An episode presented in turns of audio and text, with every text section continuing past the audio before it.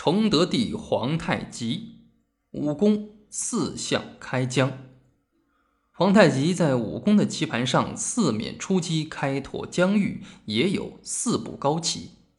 第一，向东用兵两征朝鲜。天聪元年正月，皇太极命二大贝勒阿敏等率军东征朝鲜。阿敏统帅大军过鸭绿江，占领平壤。三月，双方在江华岛杀白马、黑牛，焚香盟誓，定下兄弟之盟。崇德元年（公元1636年），皇太极称帝大典时，朝鲜使臣拒不跪拜，双方撕扯，朝鲜使臣仍不屈服。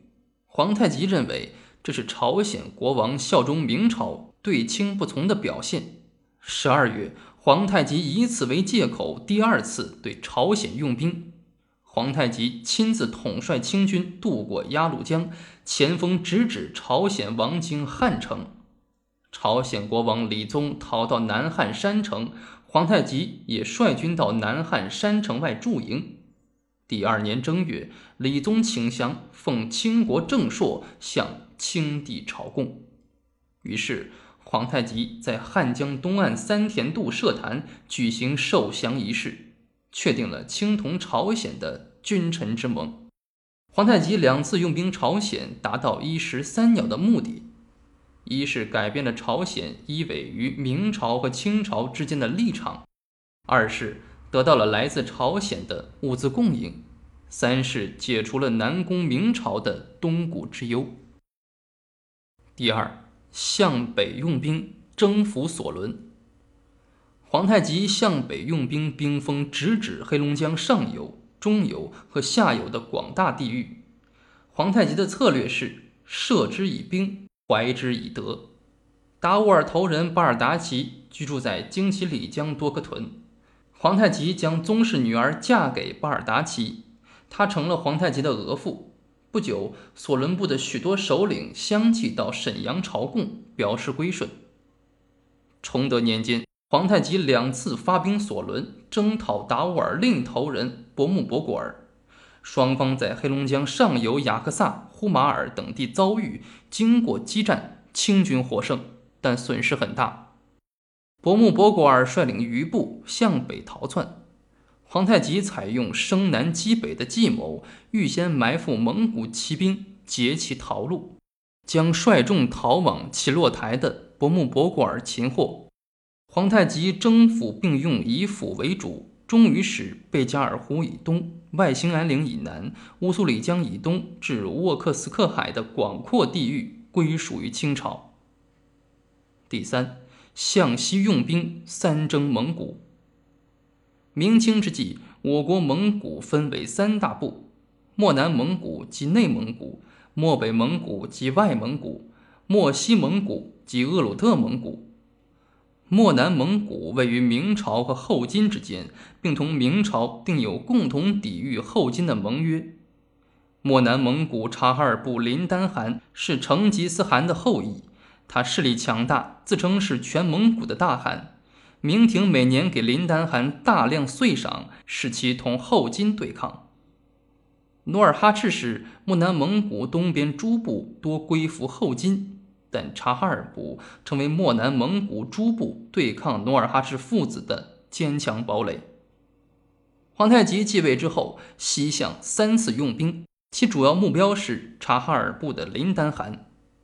天宗二年，皇太极利用漠南蒙古诸部的矛盾，同反对林丹汗的喀喇沁等部结盟，首次亲统大军进攻林丹汗，到敖木伦获得胜利。俘获一万一千余人后，乘胜追到兴安岭。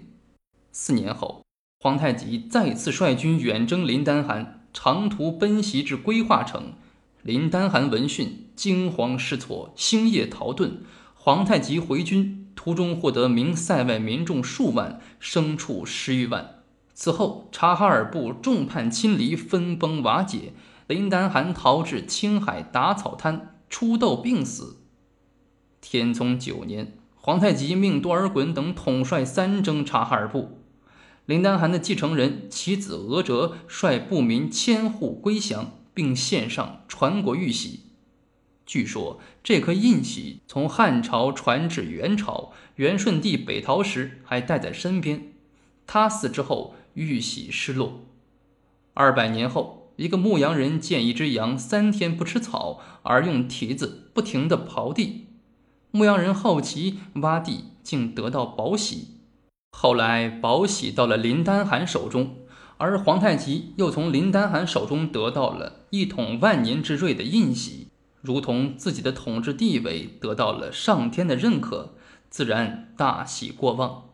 他亲自拜天，并告祭太祖，陵寝福陵。昔日为敌二十余年的察哈尔举步投降，广阔的漠南蒙古归于清朝。第四，向南用兵，五入中原。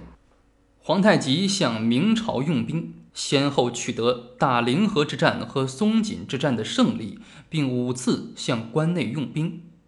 第一次是天聪三年（公元1629年），皇太极亲自带领大军绕到蒙古地区，攻破大安口，围攻北京城。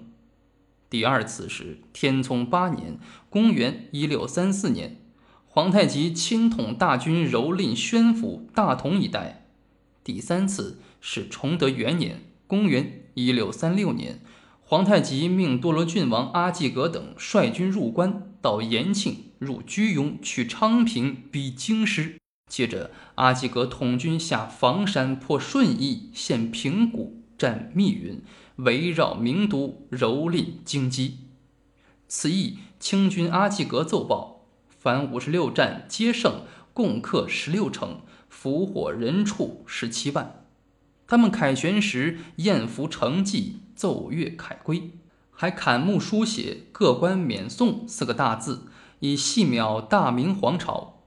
第四次是崇德三年（公元1638年），皇太极派多尔衮率军入关，兵锋直到济南。在长达半年的时间里，多尔衮转战两千余里，攻克济南府成绩三州五十五县，获人畜四十六万。第五次是崇德七年（公元1642年），皇太极派阿巴泰率军入关，横扫山东一带，俘获人口三十六万，牲畜三十二万余头。皇太极五次大规模入塞，攻打北京，掳掠中州，陷落济南。皇太极之胆识、气魄、谋略，却是雄奇的。但他多次派兵入塞，屠城杀戮。焚毁、抢掠，却是兵略之中的最下者。那么，皇太极为何能取得如此的文治武功呢？且听下文分解。